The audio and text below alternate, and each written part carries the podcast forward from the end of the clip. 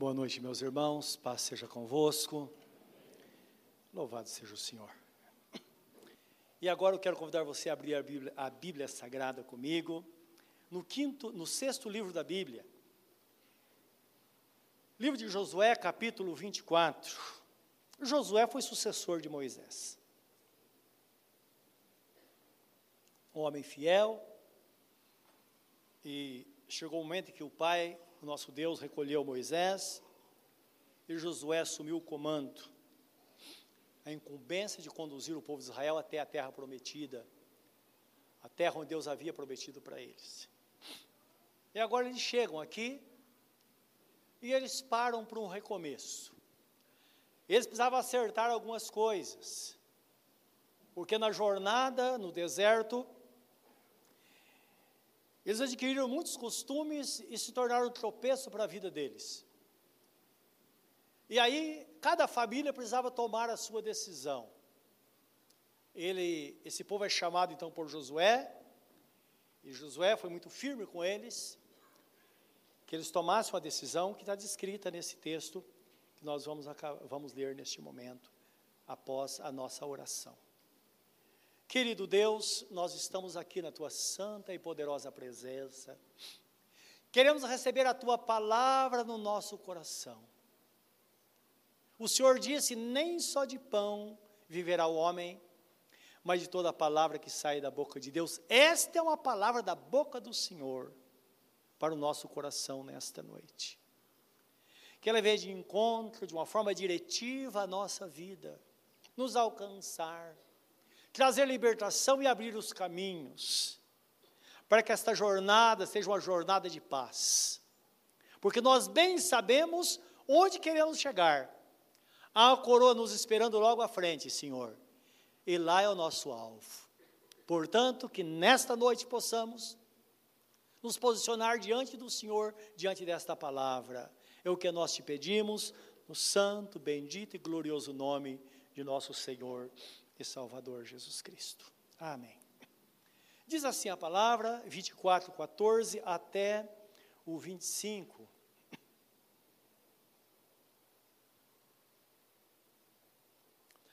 Agora, pois, temei ao Senhor e serviu com sinceridade e com verdade. E jogai fora todos os deuses aos quais serviram vossos pais, da além do rio e no Egito, e servi ao Senhor. Porém, se vos parece mal aos vossos olhos servir ao Senhor, escolhei hoje a quem servais. Se os deuses a quem serviram vossos pais, que estavam da além do rio, ou os deuses dos amorreus, em cuja terra habitais. Porém, eu e minha casa serviremos ao Senhor. Então respondeu o povo e disse: Nunca nos aconteça que deixemos o Senhor para servirmos a outros deuses. Porque o Senhor é o nosso Deus.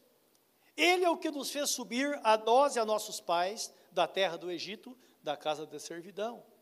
E o que tem feito esses grandes sinais aos nossos olhos, e nos guardou por todo o caminho que andamos, e entre todos os povos pelo meio dos quais passamos. E o Senhor expeliu de diante de nós a todas estas gentes, até o amorreu, morador da terra, também nós serviremos ao Senhor, porquanto é nosso Deus. Então Josué disse ao povo: Não podereis servir ao Senhor, porquanto é Deus santo, é Deus zeloso, que não perdoará as vossas transgressões, nem os vossos pecados.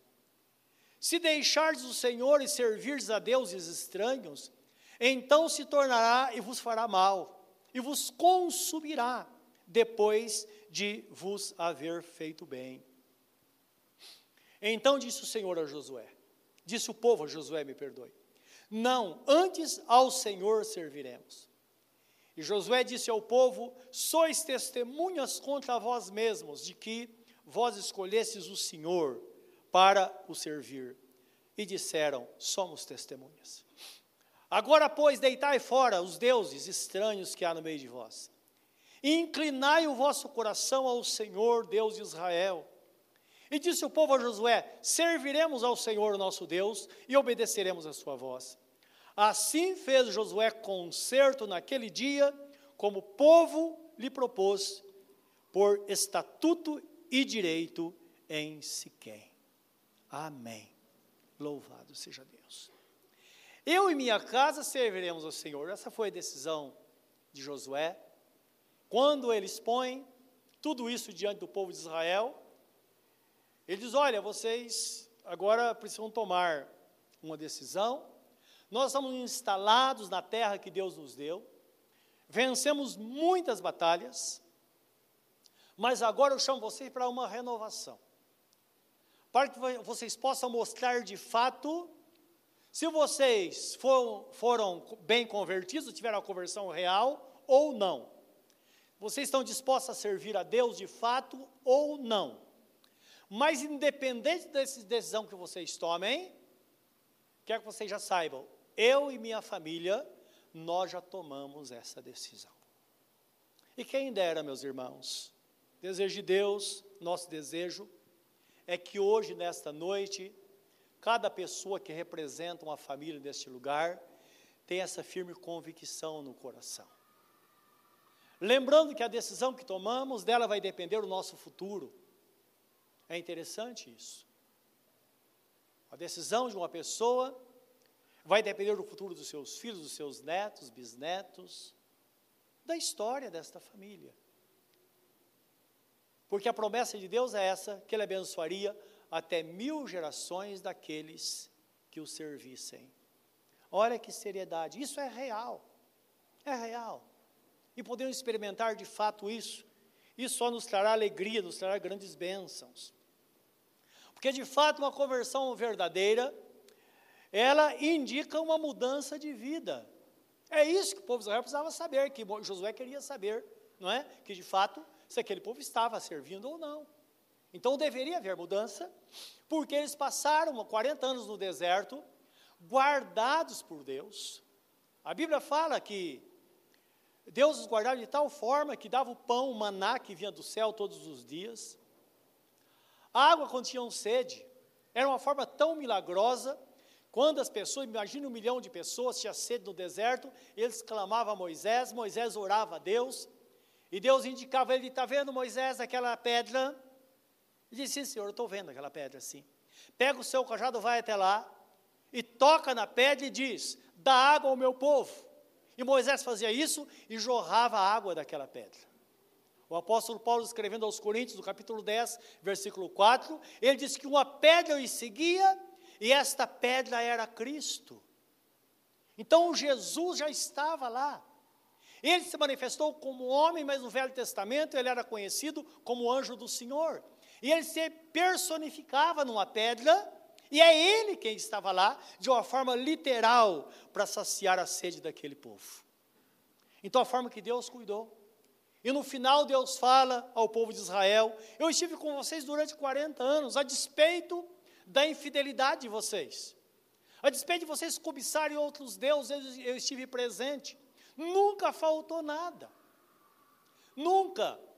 A roupa de vocês envelheceram e nem os calçados é, é, deterioraram. Isso indica, meus irmãos, de uma forma milagrosa, isso é um consenso entre os estudiosos da Bíblia, que o povo de Israel, nesta jornada, uma criança tinha uma sandália, a criança crescia, a sandália crescia junto com o pé dessa criança. Deus pode fazer isso?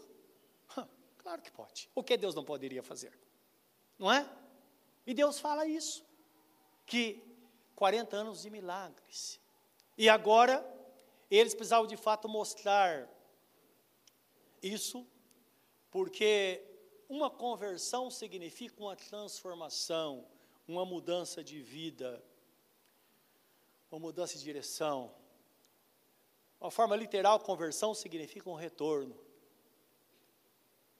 E por isso que a palavra arrependimento e retorno, elas estão, têm o mesmo sentido na Bíblia, ou um sentido muito semelhante. Imagine que um, alguém está indo numa estrada e de repente ele diz, eu deveria ter entrado à direita, mas já passou. Aí vem aquele arrependimento, por que, que eu não prestei atenção? Não é isso? Agora tem duas opções. Ou esta pessoa segue em frente sem destino, ou ela tem que fazer um retorno. Não é verdade? Então a conversão significa isso, é dirigir no sentido contrário, é voltar e pegar o caminho certo.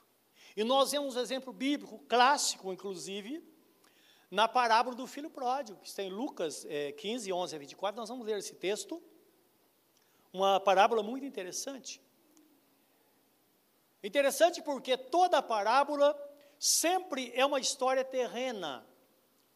Mais uma vez bem entendida, ela traz a nós um, um esclarecimento, uma ilustração, uma lição de cunho ético, moral e espiritual. Então, sempre a parábola é para ilustrar, não é? Para dar sentido à vida. Precisamos ter, por isso dizia, quem tem ouvidos para ouvir, ouça. Para nós entendermos realmente, é uma palavra vem do sentido figurado. Precisamos ir além, entender o que aquilo está dizendo. Não como aconteceu com um rapaz, certa vez que eu estava orientando no passado, e eu, ele estava numa vida, ele precisava ter uma mudança de vida, e eu disse ele, olha meu irmão, a vida cristã, nós não compará-la a um ciclista. Se ele para de pedalar, ele cai. Eu disse, pastor, eu nem sei andar de bicicleta. Estão entendendo? Então não podemos ter isso. O que deveria entender é o que você está entendendo que a vida cristã deve ter uma continuidade, não é? Devemos estar em movimento, uma vida dinâmica, diariamente, dia e noite.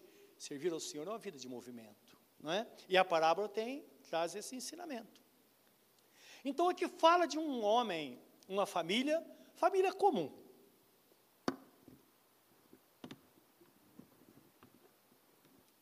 Uma família comum, como a nossa família. Tinha dois filhos, e, pelo jeito, houve uma brigaiada durante muito tempo, um filho rebelde, que ele queria a todo custo ter a vida dele independente. Aqui não aparece a mãe, não é? Fala do pai. Mas eu fico imaginando a mãe. Quantas vezes sentou com o pai, não é?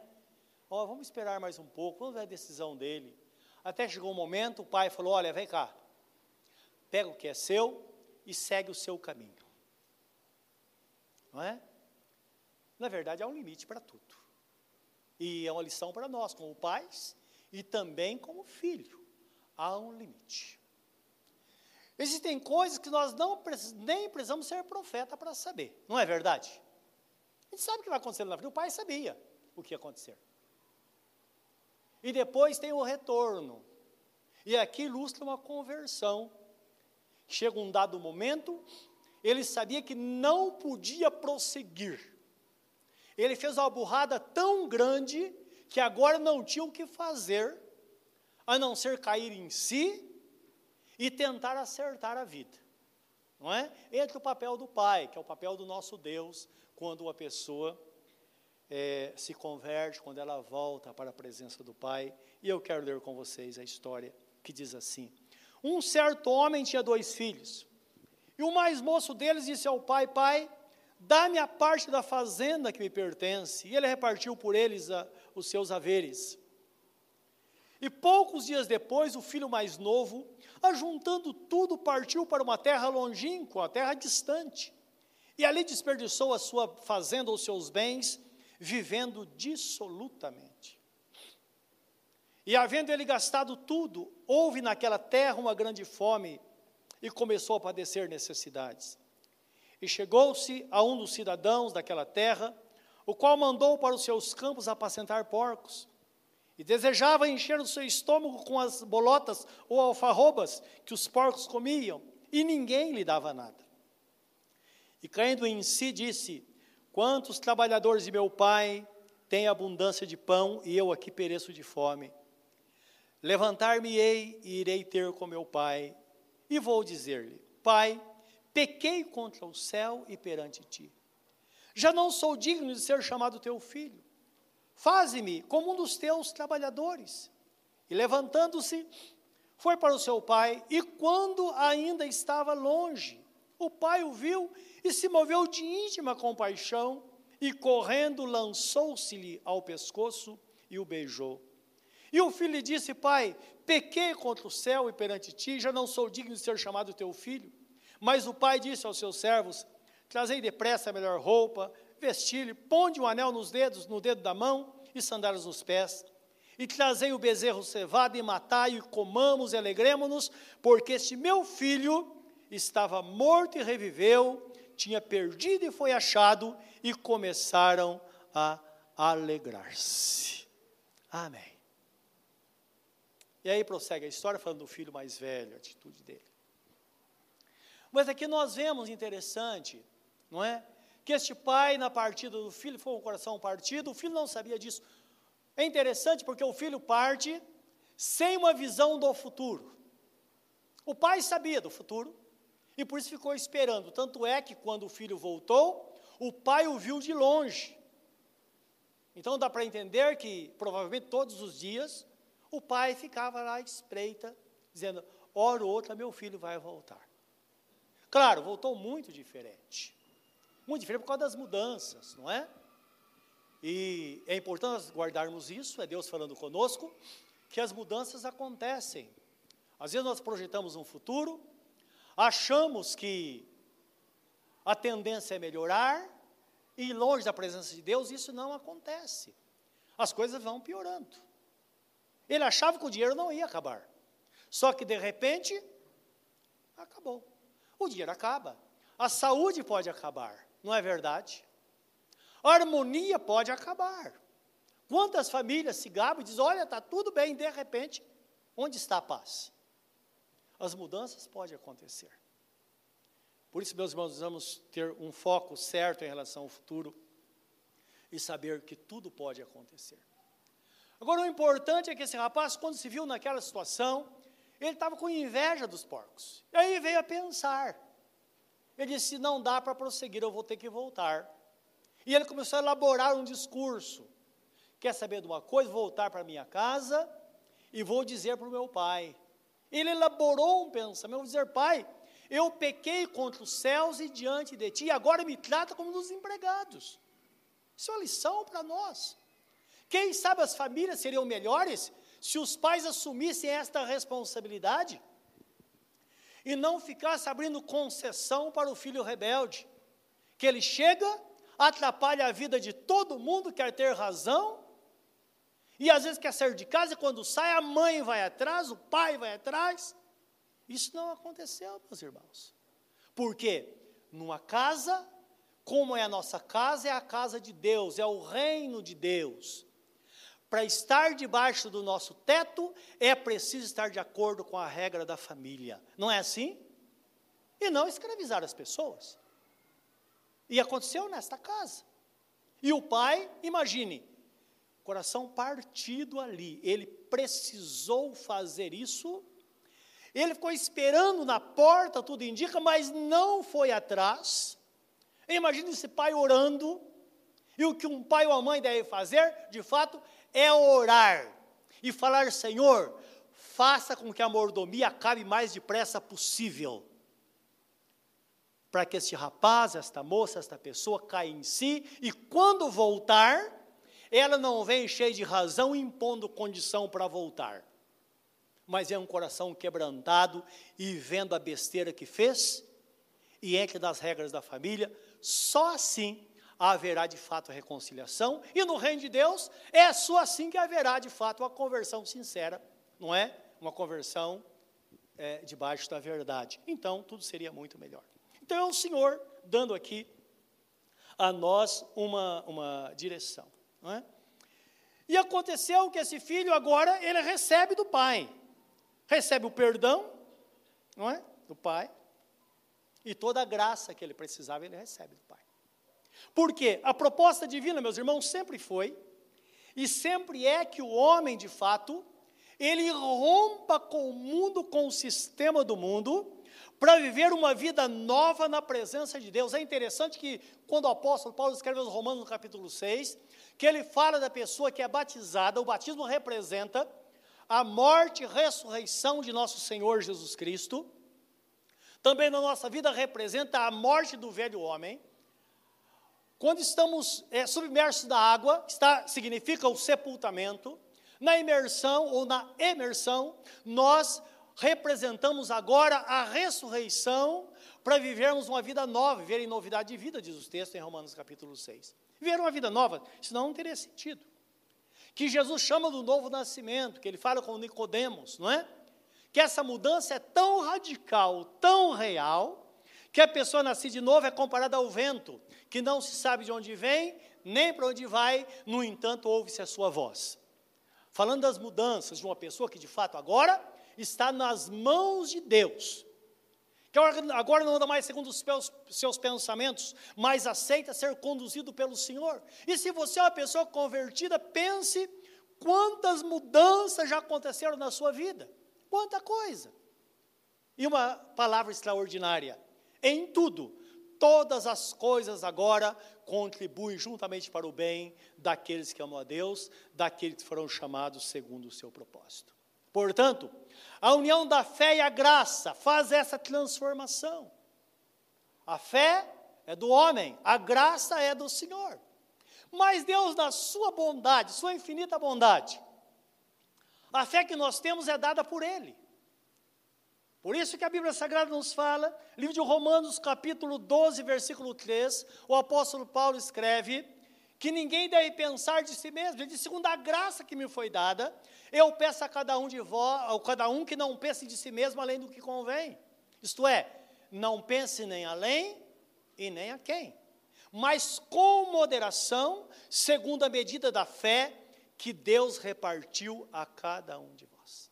Isto é, eu tenho a fé necessária para minhas decisões, você tem a fé necessária para as suas decisões.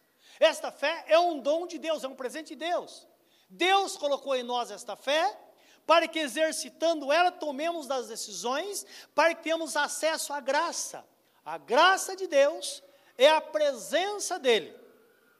E os benefícios de tudo aquilo que ele pagou na cruz seriam as suas promessas derramadas sempre sobre nós, que vem, a, que vem fazer de nós uma nova pessoa e agora participantes de todas as bênçãos que foram prometidas pelo Senhor. A graça é definida desta forma segundo o livro do profeta Isaías, quando fala, quando Jesus viesse, ele rebaixaria os montes e elevaria os vales. Então, quando uma pessoa se achega a Deus, ela fala, eu quero servir ao Senhor, tem gente que se acha, não é verdade? Ela se acha. Aí Deus fala, olha, desce do salto. Você não é tudo que pensa que é, não. Não é? Porque Deus vê o coração, não é isso? E não aparece. Aí o outro, claro, temos um problema sério de autoestima, né? uma baixa autoestima. E digamos, Senhor, eu sou um miserável pecador, Senhor, eu sou. Eu me lembro de um irmão que ele, a gente ouvia ele orando, ele ajoelhado, ele chorava e falava, Senhor, eu sou um lixo, eu sou um pano de chão. E eu pensava, eu não daria o meu filho para morrer por um lixo, você daria o seu? Jesus fala, uma alma vale mais que o mundo inteiro. Então há um valor, nós temos um valor. Então a graça de Deus fala, filho, levanta a cabeça do chão, segue em frente, olha para mim. Não tenta ser maior do que você é, mas nem menor. Seja você mesmo. É por isso que o apóstolo Paulo, escrevendo aos Coríntios, aqui o Josué fala: olha, sirva ao Senhor com, é, como o texto fala, fidelidade e verdade, não é? Sinceridade e verdade. Lá no capítulo 7, 1 Coríntios, o apóstolo Paulo fala, quando fala que Jesus é o nosso Cordeiro da Páscoa, ele diz: vocês devem servir ao Senhor com sinceridade e simplicidade. E Jesus fala: qualquer pessoa que não se tornar como uma criança não pode entrar no reino dos céus. Agora, como é uma criança? A criança ela, ela, é ela mesma, não é verdade? É isso que Deus espera de nós, meus irmãos. Então, a graça ela fala esta pessoa que está muitas vezes sentindo uma profundidade, eu estou no fundo do poço. A graça vem e preenche os vales mais profundos da nossa vida. E fala: levanta agora. Não olha mais para baixo e não olha para trás. Olha para frente, segue em frente, com os olhos firmes em Jesus, que é o autor e consumador da nossa fé. Então, essa é a graça de Deus. E nós vemos esta grande mudança quando esta fé é aplicada, porque uma vez a pessoa se conscientizando da verdade, esta fé faz com que ela tome a decisão em andar na verdade, andar no caminho. Existe um episódio na Bíblia, livro de Atos, capítulo 2, quando o Espírito Santo é derramado sobre a igreja no dia de Pentecostes, os judeus eles ficaram perturbados, não entendiam aquilo. Então o apóstolo Pedro chega e diz: Olha, isso que vocês estão acontecendo é Deus que está fazendo. Porque eles pensavam que as pessoas estavam bêbadas. E alguém dizia: Mas como poderão estar bêbadas? Porque não sendo nove horas da manhã. Antes das nove da manhã ninguém podia beber em Israel, tomar vinho ou qualquer bebida alcoólica. Diz, portanto, isso é Deus que está se cumprindo, o que está escrito no livro do profeta Joel, capítulo 2, versículo 28, que diz: Nos últimos dias eu derramarei do meu espírito sobre toda a carne, vossos filhos profetizarão, vossos velhos terão visões, vossos jovens terão sonhos, e até sobre os servos e as servas derramarei do meu espírito neste dia. E o apóstolo Pedro fala: Isso está se cumprindo agora. Daqui para frente, estamos entrando na dispensação do Espírito Santo, dispensação da graça, porque a partir de agora o homem aplica a fé nas suas decisões e a graça de Deus vem sobre ele para fazer com que as mudanças aconteçam e vemos grandes conversões acontecendo. Imagina o povo de Israel, debaixo de culpa. Jesus havia sido crucificado. E todo mundo sabia que foi pelo consentimento deles que Jesus foi crucificado. Não foram os judeus, mas os romanos, mas os judeus que autorizaram e deram a palavra final para a crucificação. Imagina a situação deles. E Pedro, nesta pregação, quando chega no versículo 36 de Atos, capítulo 2, era acompanhar comigo, acho que vai ser muito bom a gente discorrer junto sobre esse texto. Ele fala a eles dizendo, depois de explicar o que estava acontecendo, e sobre as profecias do Velho Testamento que estavam se cumprindo, ele diz assim: Saiba, pois, com certeza toda a casa de Israel, que a esse Jesus a quem vós crucificastes, Deus o fez Senhor e Cristo. Ouvindo eles isto, lembra do filho pródigo? Não é? Que besteira nós fizemos. Ouvindo eles isto, compungiram-se em seu coração e perguntaram a Pedro e aos demais apóstolos: Que faremos, varões e irmãos? E disse-lhes Pedro: Arrependei-vos, e cada um de vós seja batizado em nome de Jesus Cristo, para perdão dos vossos pecados, e recebereis o dom do Espírito Santo. Porque a promessa vos diz respeito a vós, a vossos filhos, e a todos que estão longe, e a tantos quantos Deus nosso Senhor chamar. E com muitas outras palavras, isso testificava e os exortava, dizendo: Salvai-vos desta geração perversa. De sorte que foram batizados os que de bom grado receberam a sua palavra, e naquele dia agregaram-se quase três mil almas. E perseveraram na doutrina dos apóstolos, na comunhão, no partir do pão e nas orações. Dois termos importantes que nós podemos ver nessa, nesta palavra que nós lemos. Primeiro, quando ele fala, arrependei-vos e sejam batizados. Isto é, convertam-se. Convertam-se e ratifiquem ou selem este compromisso com Deus. Mostre para o mundo como testemunho de que vocês são de fato servos de Deus e novas criaturas agora que estão no caminho. Em segundo lugar, o texto fala salvai-vos dessa geração perversa. E pensando no filho pródigo, nós podemos imaginar, não é? Ele pensando, puxa vida, que droga, por que eu saí de casa? Olha que miséria eu estou. Olha que mundo de perversidade. Olha quanta injustiça. Olha quanta, quanta escravidão. É o que Pedro fala, olhem para isso, olha a situação. Porque no tempo aqui do Império Romano, meus irmãos, era semelhante a, hoje, a injustiça estava comendo solto, ou solta, não é? Estava presente. As dificuldades eram as mesmas. os pecados eram os mesmos, tudo da mesma forma. Você pensa em crise? Eles também estavam em crise lá, não é? E o caminho é esse: é viver na dependência de Deus, para que se se converter, para que tenha uma vida plena, uma vida de vitória. E o filho pródigo sabia disso.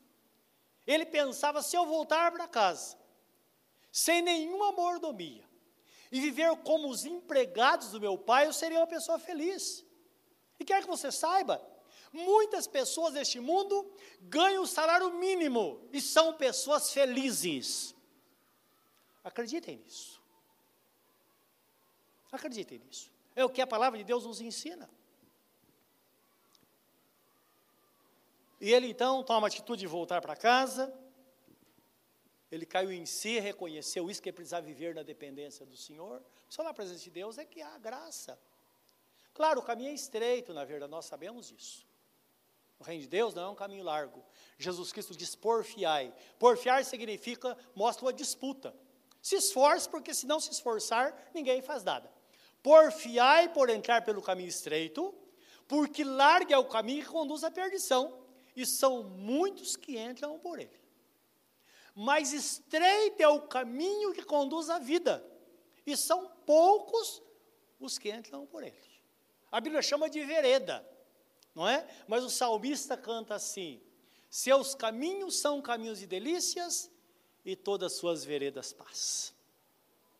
Vale a pena servir ao Senhor. Vale a pena. Porque lembra que o apóstolo Pedro fala que nós somos peregrinos e forasteiros desta terra, nós não pertencemos a este mundo. Não vamos levar nada daqui. E quantas pessoas lutam, adquirem tantos bens, conheço tantas pessoas. Há pouco tempo, uma pessoa diz a mim, no leito de morte, diz: Como eu, se eu pudesse, eu daria tudo que eu tenho para viver mais um pouquinho. Eu me aposentei, meus filhos se casaram, eu queria viajar com minha esposa. E agora estou doente. O mundo é assim, meus irmãos. Esse mundo é assim. Então precisamos estar na presença do Senhor.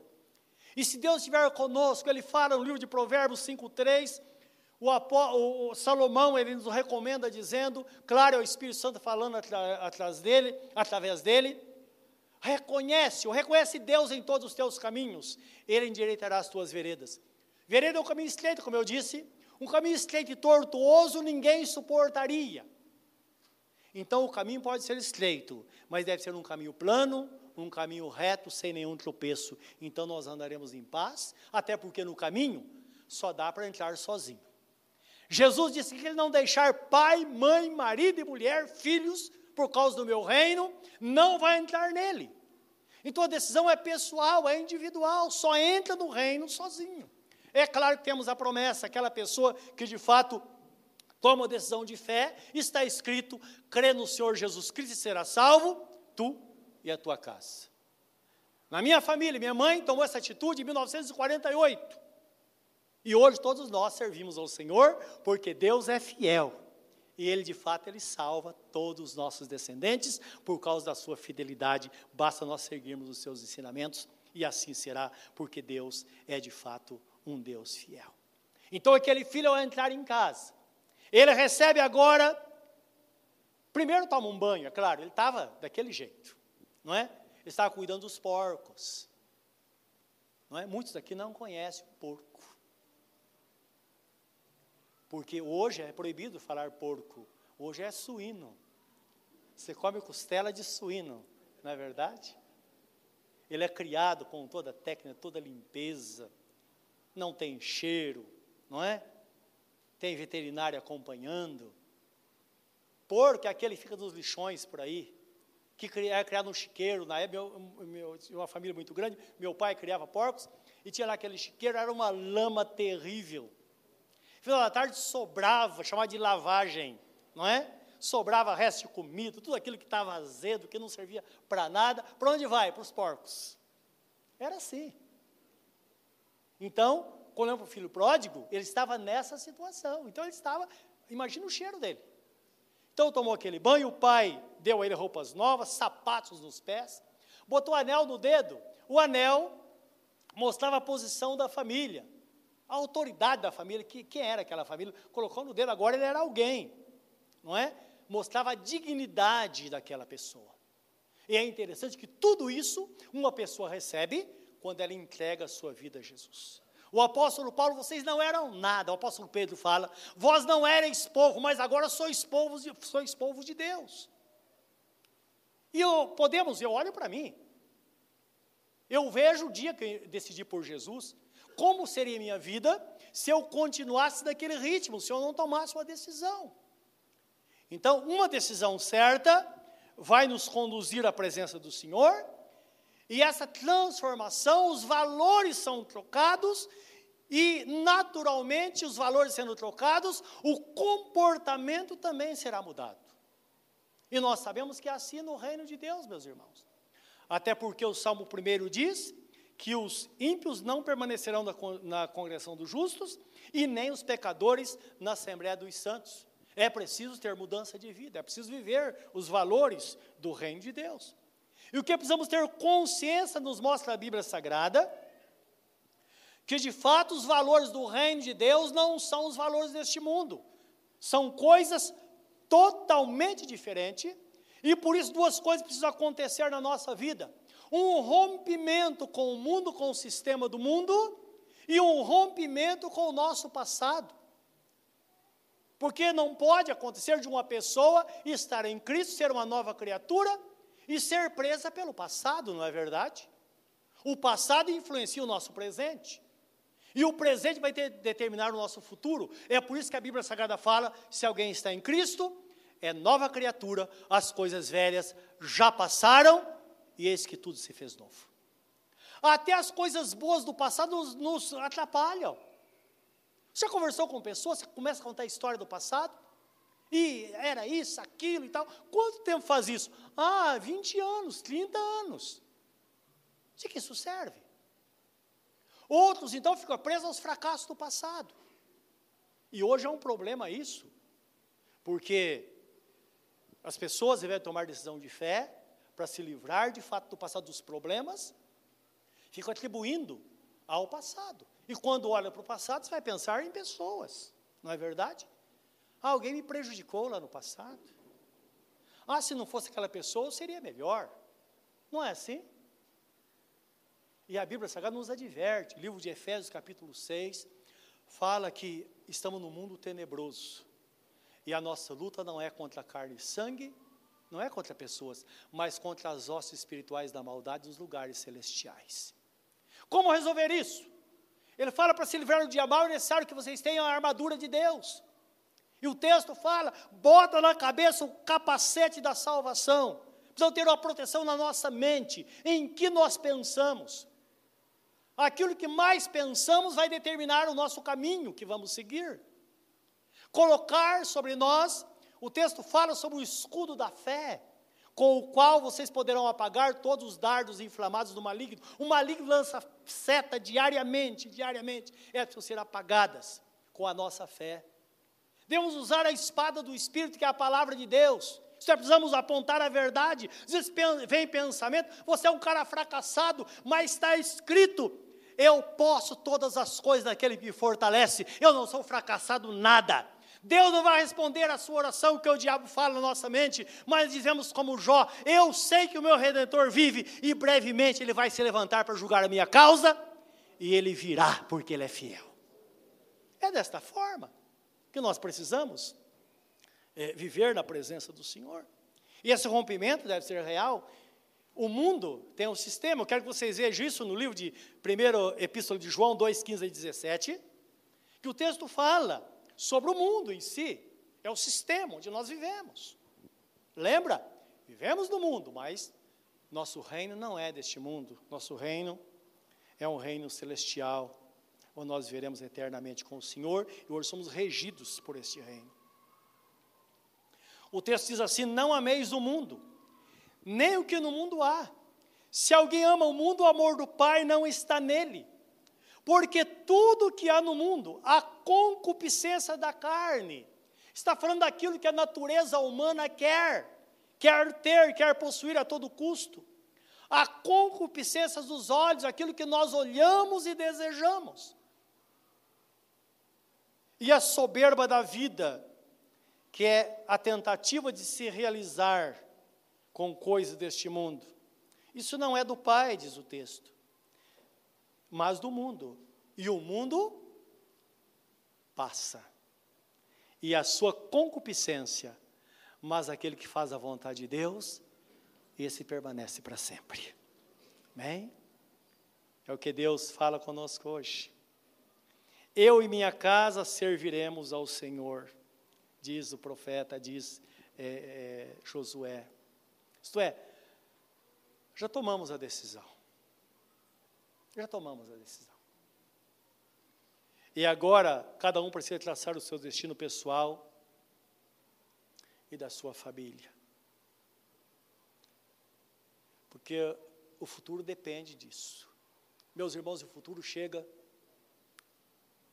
num piscar de olhos. Tem hora que eu paro para pensar, e eu tenho nitidamente na minha mente como se eu estivesse lá. Situação que passei quando tinha 10 anos de idade na escola, 15 anos. Tudo, coisas boas, coisas não boas. Eu pensava no futuro. De repente o futuro chegou.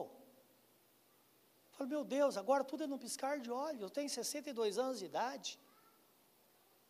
E eu louvo a Deus por ter me entregado a Jesus no passado, porque eu olho para trás hoje e falo, graças a Deus, eu não queria ter 50, nem 40, nem 20, nem 15. Porque eu sei que tomei decisão certa, no tempo certo, e tenho vivido para o Senhor todos esses anos, e cá entre nós vale a pena. Agora, não se iluda com o futuro, porque ele chega. O futuro pode ser bom ou não, tudo depende da decisão que nós tomamos hoje. O apóstolo São Paulo diz, é, é, livro de Filipenses 3, capítulo 3, versículo, não me falha a memória, deve ser 11, me parece. Ele diz assim: Eu não me julgo ter recebido tudo, mas uma coisa eu faço, é que esquecendo-me das coisas que ficam para trás, eu olho para o alvo, prossigo para o alvo, para o prêmio da soberana vocação de Deus em Cristo Jesus nosso Senhor. Isso é olha para o futuro, passado é passado, é daqui para frente. Então, quando chegar lá, você vai estar lá debaixo das bênçãos do Senhor. Nessa jornada eu olho para trás e vejo Deus presente ali. Falo, meu Deus, o Senhor estava lá. Mas a situação parece que Deus não estava, mas Ele estava. Então entenda que a Bíblia Sagrada, quando fala daquele que está no caminho, fala que Deus está no controle absoluto de todas as coisas. E até coisas que não são boas que acontecem, e depois nós descobrimos no futuro que Deus estava lá. Há um limite para todas as coisas. Ele estava lá e tudo contribuiu para o bem. E o que nós vemos no futuro? Nós vemos a palavra se cumprindo ele nos segurando, Ele nos fortalecendo, Ele conduzindo nossa família, conduzindo os filhos, conduzindo os netos. Ele prometeu até mil gerações. Então Ele tem poder. Ele tem poder para garantir o seu futuro lá na frente. Ele tem poder para que você, lá no futuro, não seja uma pessoa frustrada e diga: Senhor, o que, é isso? O que está acontecendo comigo? Trabalhei tanto, agora estou doente. Você sabe que estamos no mundo que tudo pode acontecer. Tudo pode acontecer. Podemos a qualquer momento descobrir que estamos com uma doença incurável. Qual será a nossa reação? Precisamos estar preparados para tudo isso, realizados. Porque nós vamos dizer, Senhor, é só até aqui, né, Senhor? Obrigado, porque até aqui o Senhor me ajudou. Agora eu vou partir para outra porque agora eu vou partir para a eternidade e gozar daquilo que eu esperei a vida inteira. E não ser uma pessoa frustrada. Então lembra, tudo passa muito rápido, é isso que ele está dizendo para o povo de Israel aqui nesse momento, a decisão deles. E eles responderam de uma forma positiva: olha, é, é, Josué, nós nunca deixaremos o Senhor, que isso não aconteça conosco, nós serviremos ao Senhor e obedeceremos à voz dEle. Ele diz, então precisa tomar alguma atitude, porque algumas pessoas dentre eles tinham algumas relíquias guardadas em casa, porque eles estavam misturados com as pessoas que adoravam os deuses imagens de escultura, e ele falou: olha, tem que jogar fora, porque é impossível que uma pessoa que professa o nome do Senhor ainda fica com essa ignorância, achando que um pedaço de barro, de pedra ou metal pode responder à oração. Você precisa tomar atitude. É o que? Ele fala para o povo de Israel. E Deus já havia falado no livro do Deuteronômio, algum tempo antes, dizendo assim para o povo de Israel: Maldito aquele que tiver uma margem de escultura, mesmo que seja escondido em casa. Ah, presente da mãe, presente do avô, joga fora. Porque está escrito, livro de 1 Coríntios, capítulo 10, versículo 20, que quem faz oração a um ídolo, os demônios respondem. E o apóstolo Paulo fala: Eu não quero que vocês sejam participantes da mesa do Senhor e da mesa dos demônios. Isso não pode acontecer, porque Deus não aceita que sirvamos aos dois senhores, ou servimos a Deus, ou então abrimos mão dele. Deus tem ciúmes de nós. Ele falou: ouve a Israel, ouve a Israel, eu sou o único Deus. Eu não adorarás outros deuses. Somente o Senhor teu Deus orarás, adorarás, e somente a Ele prestarás culto, porque o seu Deus, um Deus zeloso, e eu visito até mil gerações daqueles que temem o meu nome, mas eu não vou tolerar aqueles que adoram outros deuses. Então é uma coisa real. Qual é o Deus que está nos acompanhando? Qual a relíquia do passado que nos, que nos acompanha, que nós sabemos que precisamos deixar para trás? Então nós temos uma vida digna na presença do Senhor e vivemos de acordo com a sua vontade. Quando eles oraram, meus irmãos, então diz o texto, Josué orou por eles e selou esse pacto. E eles começaram então uma nova vida na presença do Senhor. Nós podemos. Querer é poder no reino de Deus. Eu quero, eu posso. Eu tomo atitude, Deus põe a mão e as coisas acontecem na nossa vida. É o ato de fé. O povo de Israel, quando está diante do mar, eles começaram a chorar, é claro.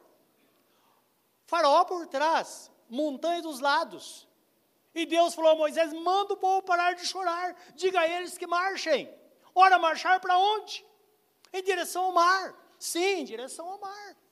Em direção àquilo que às vezes possa ser impossível porque o ato de fé faz com que as coisas aconteçam. Por isso que está escrito que a fé é o firme fundamento das coisas que nós esperamos e a convicção de fatos que nós não vemos. Eles deveriam crer que se eles partissem em direção ao mar, algo ia acontecer. Hoje nós cantamos, ou o mar se abre, ou nós andamos sobre as águas, na é verdade. Essa é a fé genuína. É crer que quando tomamos uma decisão, algo vai acontecer. Lá o mar se abriu. Hoje na sua vida, algo vai acontecer se você tomar a decisão de fé e disser: Senhor, eu vou ter uma vida nova na tua presença. De hoje em diante, eu vou servir o Senhor de forma diferente, eu vou dedicar mais minha vida a Ti. Ou vou me entregar a Ti, vou reconciliar minha vida contigo. Às vezes você está longe da, do Senhor, longe da casa do Senhor, por uma bobagem. Abandonou o caminho. Entra no caminho, volta ao primeiro amor. Seja tão fervoroso como você era no começo. E tenha certeza que tudo vai mudar. E a abundância de Deus será derramada sobre a sua vida, porque está escrito que todo dom perfeito vem do Pai das luzes, onde não há sombra ou variação, e tudo está à disposição daquele que se curva na presença do Senhor e diz: Tu és o Senhor da minha vida, único, minha fé está em Ti e eu coloco minha vida nas mãos do Senhor. Entra na minha vida, conduza a minha vida. Você vai descobrir como o filho pródigo. O filho pródigo, o pai estava esperando na porta. Quando você abre a porta do seu coração, você vai descobrir que Jesus estava batendo há muito tempo. Ele diz em Apocalipse 3,20: Eis que estou à porta e bato, se alguém ouvir a minha voz e abrir a porta, eu entrarei na sua casa, cearei com ele e ele comigo.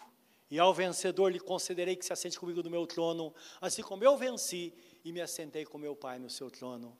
Quem tem ouvidos para ouvir, ouça. Deus fala com cada um de nós nesta noite, que façamos um novo pacto com Ele nesta hora.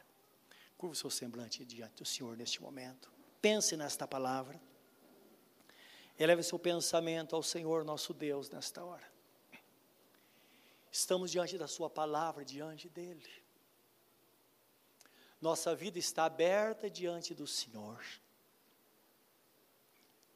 Nesta hora, fala com Deus: Senhor, eu quero. Senhor, eu entrego. Senhor, eu jamais vou te deixar. Eu vou andar nos teus caminhos para sempre. Senhor, vou jogar fora tudo aquilo que eu sei que deveria ter sido jogado há muito tempo. Eu vou estar e viver na tua presença todos os dias da minha vida. E tu serás o único, o único Senhor, porque só tu és o princípio e o fim de todas as coisas. Querido Deus, ajuda-nos nesta noite, diante desta proposta que o Senhor faz a nós, e diante da nossa resposta, Senhor, neste momento, pois dependemos do Senhor, é no Senhor que a nossa fraqueza se transforma em força, é na tua presença que a nossa fraqueza, ó Deus, traz a nós grandes coisas, porque o poder de Deus se aperfeiçoa nela. Pai Santo, toma cada pensamento neste momento, cada oração, aquilo que está permeando, Senhor, o espírito de cada um nesta hora. Tua palavra fala que aquelas pessoas, elas compungiram-se em seus corações, e perguntaram: o que faremos agora? E o apóstolo diz: converta-se, seja batizado, entra no caminho, seja um crente para valer. Ame ao Senhor de todo o teu coração, toda a alma e todo o entendimento. E seja então uma pessoa vitoriosa. Lembra que Jesus Cristo disse: que o ladrão veio para matar, roubar e destruir, mas ele conclui dizendo: Mas eu vim para que tenham vida e a tenham em abundância. Uma coisa é certa: Deus tem uma vida melhor. Esta é a certeza que temos, porque Ele é um Deus fiel. Nos ajude nesta jornada e cada decisão do coração nesta noite, Senhor. Em nome de nosso Senhor e Salvador Jesus Cristo. Que haja reconciliação, decisão de fé e entrega para a glória, louvor e honra do teu grande e supremo nome, desde agora e para sempre. Amém.